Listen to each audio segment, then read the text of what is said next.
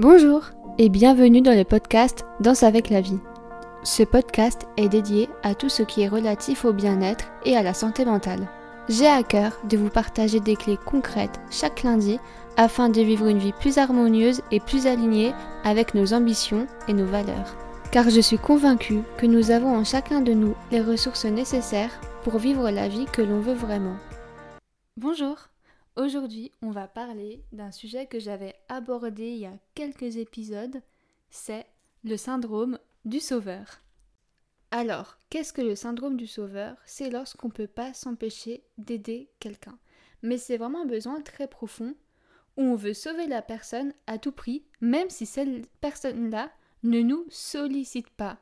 Et ça nous rend terriblement mal de voir une situation qui ne s'arrange pas. Enfin vraiment, on, se donne corps et âme pour sauver quelqu'un.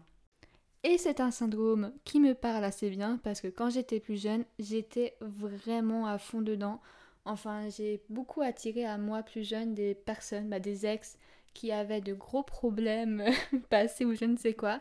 Et moi, je me mettais juste en objectif de vouloir arranger leur vie, mais que leur vie devienne incroyable, etc. Enfin, c'était vraiment mon but ultime. Par exemple, s'ils n'étaient pas épanouis dans leur travail, ou le fait qu'ils aient pas des amitiés saines, ou une mauvaise hygiène de vie, enfin bref, eux s'en fichaient totalement et n'accordaient pas d'importance à moi ce, que, ce qui me semblait fou, etc. Et moi, euh, je voulais tout reprendre en main. Je voulais vraiment euh, que la personne soit heureuse et je me sentais vraiment responsable du bonheur et, et vraiment ça devenait ma mission, quoi. Je me mettais en couple avec euh, quelqu'un et je voulais juste rendre sa vie merveilleuse et régler tous les problèmes que moi je détectais, que eux-mêmes ne détectaient pas, quoi. C'est, c'est fou. Et j'en étais même à un point, une fois, j'avais dit à quelqu'un, je me rappelle très bien, que j'aimerais trop qu'on échange de vie une semaine pour que je remette toute sa vie en ordre, etc.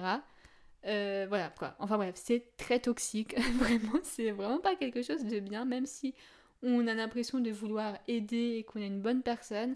Euh, tenir ce genre de discours, c'est très toxique, quoi, parce que surtout que la personne, souvent, ne nous demande rien. Et nous, on fait tout pour elle, quoi. Donc, euh, donc voilà, c'est ça le syndrome du sauveur.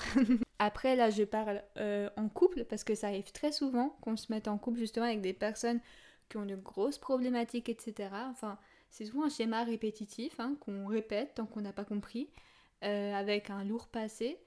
Mais ça peut ne pas être en couple, hein. ça peut être des gens qui, euh, je sais pas, arrêtent pas de, dès qu'ils croisent quelqu'un dans la détresse ou qui semble être pour eux dans la détresse, veulent aider à tout prix.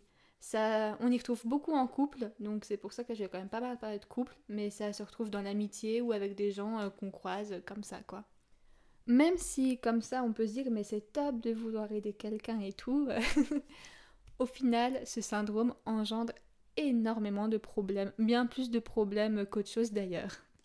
Parce que quand on est dedans, on ressent vraiment un besoin compulsif d'aider. On, peut même sacrifier nos besoins et même notre vie pour se concentrer exclusivement sur une personne. On se sent vraiment responsable du bonheur de l'autre ou des autres et on est émotionnellement impacté par ce qui va parce que la personne vit, etc. Et si on n'arrive pas à sauver la personne, on se sent vraiment pas à la hauteur, et on sent vraiment une perte de contrôle. Enfin, c'est vraiment euh, pas agréable du tout en plus euh, d'avoir ce syndrome-là parce que ça, ça nous prend toute notre énergie. Et moi, je me rappelle bien que quand, par exemple, la personne, un de mes ex avait un problème, mais j'étais plus mal que la personne en elle-même, quoi. Et c'est pas normal. et surtout, euh, ce syndrome-là engendre un problème non négligeable dans nos relations. il y a deux semaines, je parlais justement du triangle de Karpman dans le podcast Apprendre à dire non. Et là, on est en plein dedans. Parce qu'au début, on est du coup, pour, je le rappelle, le triangle de Cartman, il y a du coup trois côtés. Il y a le sauveur, la victime et le persécuteur. Donc, au début, quand on a le syndrome du sauveur, évidemment, voilà, on est de, on est en sauveur, quoi. Donc, au début, on est en sauveur, on veut absolument aider, etc. On se dévoue à fond pour l'autre. Mais très vite, on peut passer en persécuteur et en, bourreau. Parce qu'à force de vouloir les sauver constamment, on peut vraiment les étouffer. Et rappelons-le que dans la majorité du temps, les personnes ne nous ont absolument rien demandé et ne veulent pas être sauvées. Donc après, la personne peut se braquer. Et là, du coup, on passe en victime en disant Ah non, mais t'as vu tout ce que j'ai fait pour toi, etc. Et regarde comment tu me remercies, nanani, nanana. Bref, on passe vraiment du coup à vouloir sauver. Ensuite, en bourreau parce qu'on pousse les personnes dans leur retranchement alors qu'elles veulent absolument pas. On devient vraiment quand même persécuteur. Enfin, moi, en étant 100% honnête, je me rends bien compte que, que j'étais beaucoup trop dans l'excès. À vouloir sauver quelqu'un qui ne veut pas, au bout d'un moment, vaut mieux laisser la personne tranquille parce que là, c'est sûr qu'on est plus en bourreau qu'en sauveur. Et effectivement, au bout d'un moment, souvent, la personne, bah euh, voilà quoi, on a marre et nous le dit quoi, euh, et c'est totalement légitime. Et donc, on se positionne en victime. Alors, d'où vient la source? Pourquoi certaines personnes développent le syndrome du sauveur? Parce qu'il y a vraiment euh, bah, des, choses concrètes qu'on peut vivre qui déclenchent ce syndrome-là. Souvent, on le développe parce que quand on, était enfant, on n'a pas réussi à sauver quelqu'un. Euh, voilà, dans différents contextes, mais ça, ça se débloque souvent à ce moment-là, où voilà, petit, euh, on n'a pas pour nous réussi à sauver quelqu'un, on se sentait responsable de quelque chose, et donc toute notre vie, en étant plus grand, on fait un transfert et on essaye à tout prix d'aider quelqu'un ou de sauver l'autre pour enlever notre part de culpabilité, même si on n'est absolument pas responsable de quoi que ce soit, hein, de n'importe quelle vie. Euh, c'est comme ça qu'après, du coup, on essaye de vouloir sauver telle et telle personne parce qu'on a eu la sensation d'échouer peut-être enfant, et donc on essaye de se racheter une part à nous-mêmes en voulant sauver quelqu'un.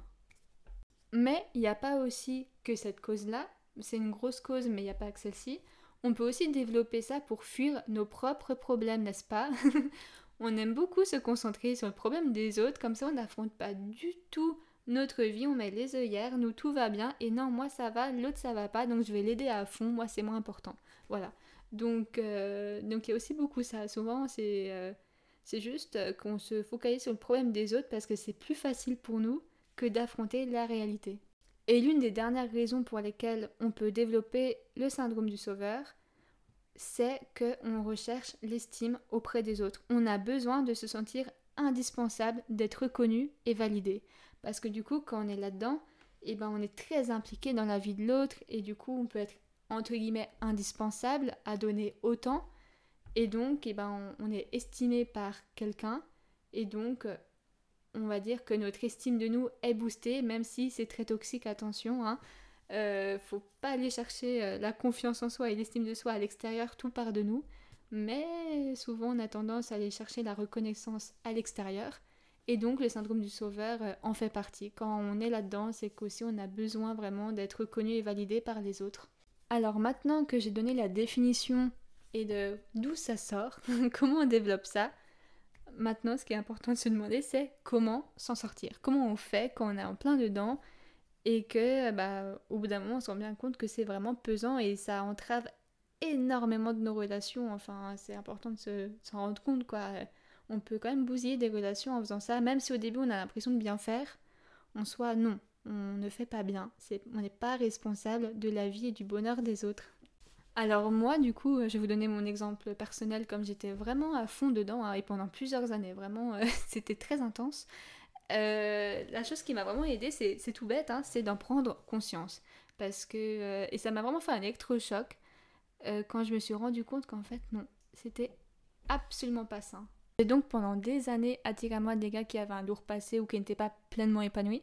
Et moi, je me sentais 100% responsable de leur bonheur. Et le fait d'en prendre conscience, c'est déjà un grand pas. Ensuite, le plus important, c'est de trouver la cause sous-jacente. Pourquoi vous avez éperdument besoin de sauver quelqu'un? Qu'est-ce que vous essayez de fuir?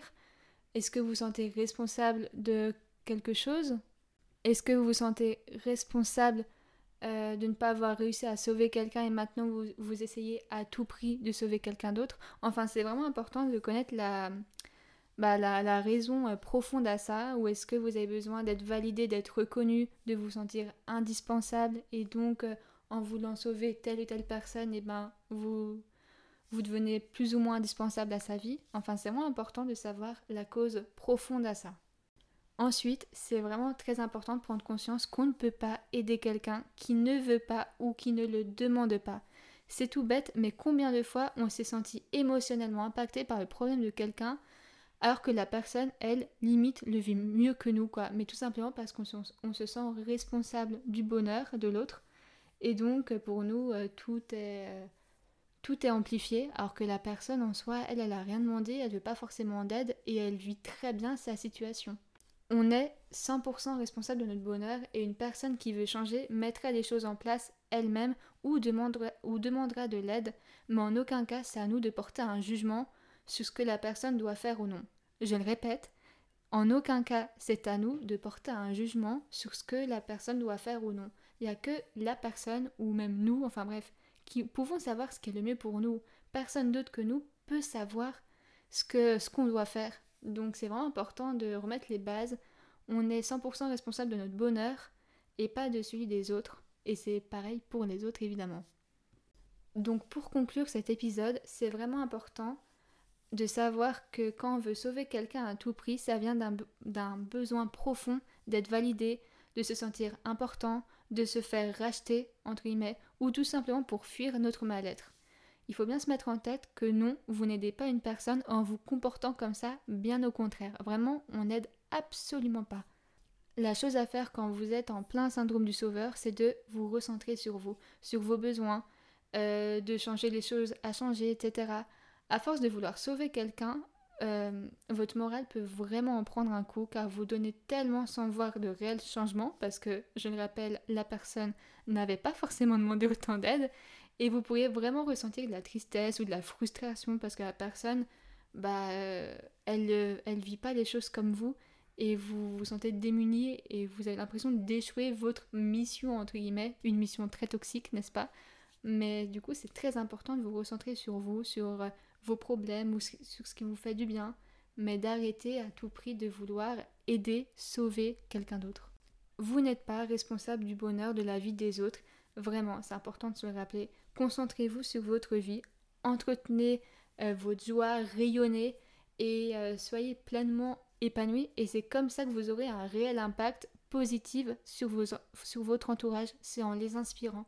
Je répète, vraiment, si euh, vous vous recentrez sur vous, etc., et que vous êtes épanoui, et eh ben vous pourrez euh, inspirer les autres. Et je pense que c'est bien mieux de faire ça que du coup vous focaliser sur le bonheur des autres en négligeant le vôtre et vous inspirer beaucoup moins. Enfin, pour moi, c'est beaucoup plus important euh, l'épanouissement personnel pour ensuite inspirer les autres plutôt que de directement se focaliser sur les problèmes des autres et donc de mettre de côté sur ce, dont vous avez vraiment besoin.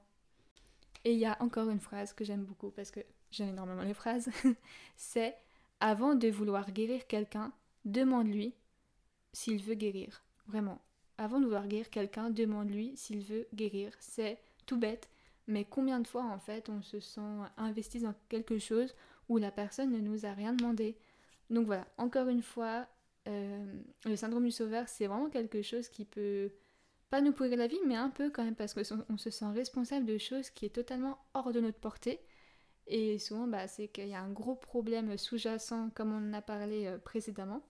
Donc voilà, quoi, focalisez-vous sur vous, euh, et vous n'êtes pas responsable du bonheur des autres, vraiment. Chacun est assez grand pour gérer ses problèmes et c'est pas à vous de régler les problèmes de tout le monde, sinon vous n'en finirez jamais. J'espère que cet épisode vous aura plu. On se retrouve lundi prochain pour aborder un nouveau sujet. D'ici là, vous pouvez me retrouver sur mon compte Instagram qui est Héloïse Rigaud. N'hésitez pas à aller voir les notes du podcast. Vous trouverez des liens complémentaires au sujet abordé dans cet épisode. D'ici là, prenez bien soin de vous et à la semaine prochaine.